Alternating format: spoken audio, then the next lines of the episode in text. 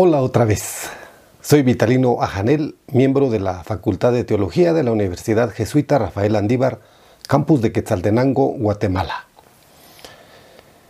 En este episodio hablaremos de los relatos del nacimiento y la infancia de Jesús. Así que le invito para que se quede hasta el final. Comencemos. De Jesús a Cristo. Conociendo al Jesús histórico para llegar a proclamar al, Cristo, de la fe.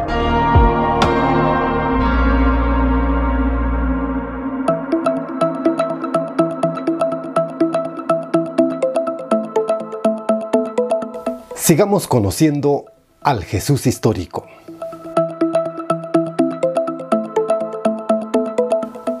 Ahora nuestra fuente será el teólogo y ecologista brasileño Leonardo Boff y su obra Jesucristo Liberador, incluida en su colección Jesucristo y la Liberación del Hombre. También nos apoyaremos en José María Castillo y su libro Humanizar a Dios. Dice Boff que las escenas familiares del nacimiento, descritas por Lucas y Mateo, pretenden ser más proclamaciones de la fe acerca de Jesús Salvador que relatos neutros de su historia. Los relatos del nacimiento de Jesús y la celebración de la Navidad son una fiesta para el corazón.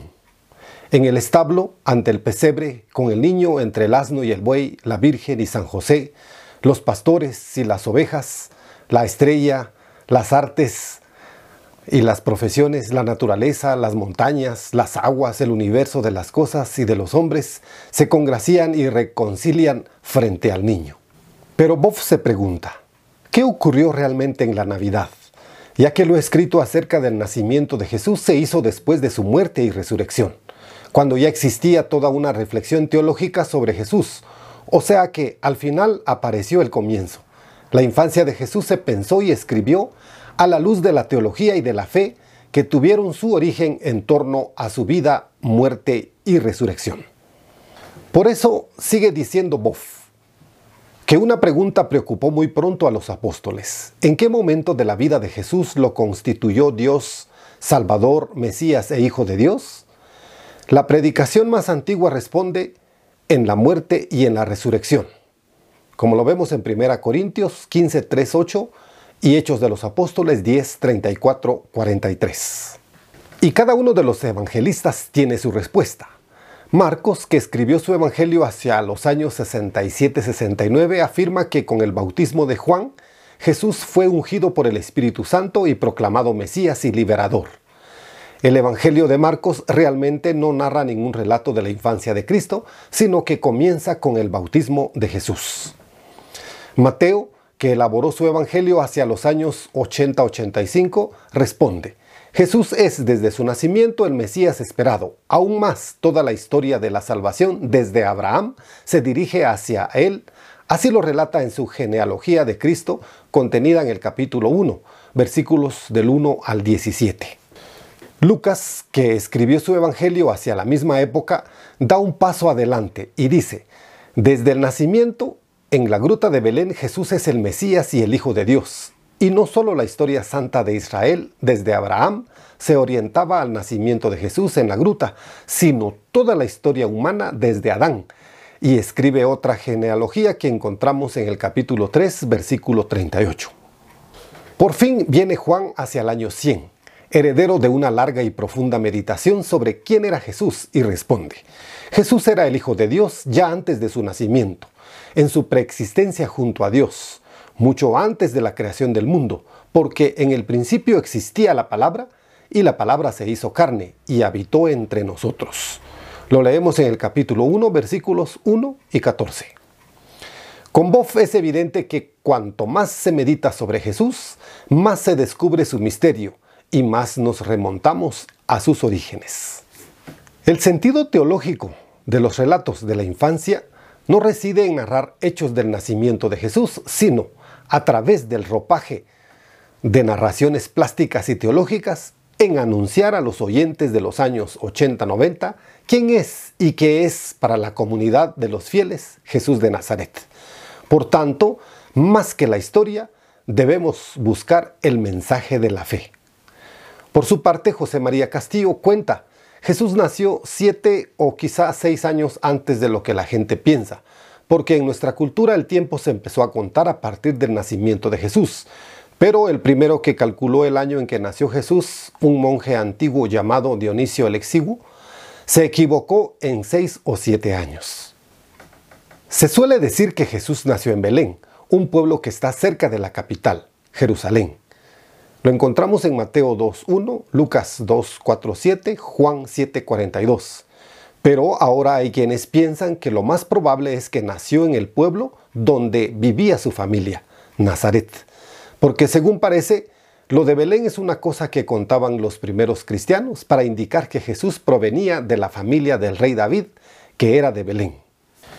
Esto lo podemos leer en Romanos 1, 3, 4, Marcos 10, 47, 12, 35, 37, Mateo 9, 27, Lucas 3, 31, Juan 7, 42.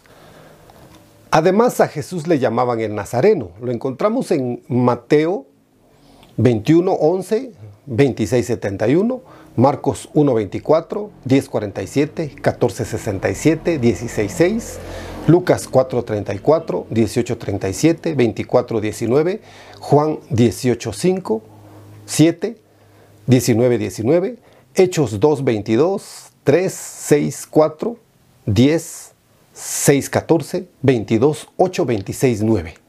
Y a los primeros cristianos los llamaban la secta de los nazarenos. Lo encontramos en Hechos 24.5. Todo esto parece indicar que Jesús había nacido efectivamente en Nazaret. Volviendo a Leonardo Boff, notamos que este teólogo destaca el anuncio hecho a los pastores y explica su significado. Los pastores son teológicamente los representantes de los pobres, a los que se anuncia la buena nueva y para quienes Jesús fue enviado.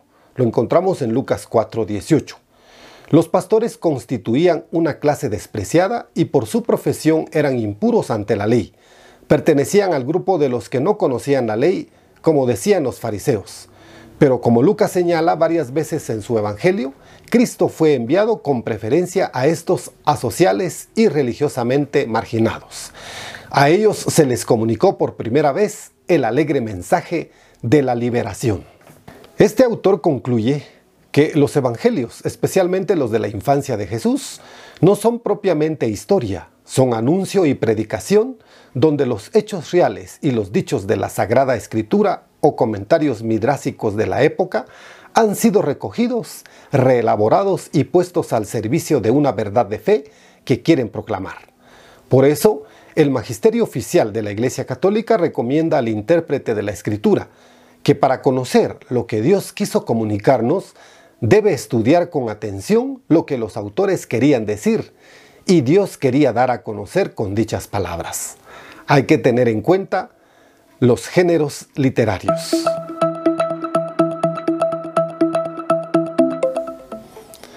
En el siguiente episodio de esta serie hablaremos de Jesús como hombre de aldea. Nuevamente, muchas gracias por su atención y no olvide que debemos conocer al Jesús histórico para llegar a proclamar al Cristo de la fe, con razón, sin fanatismos ni fundamentalismos. Hasta el próximo episodio. De Jesús a Cristo. Conociendo al Jesús histórico para llegar a proclamar al Cristo, de la fe.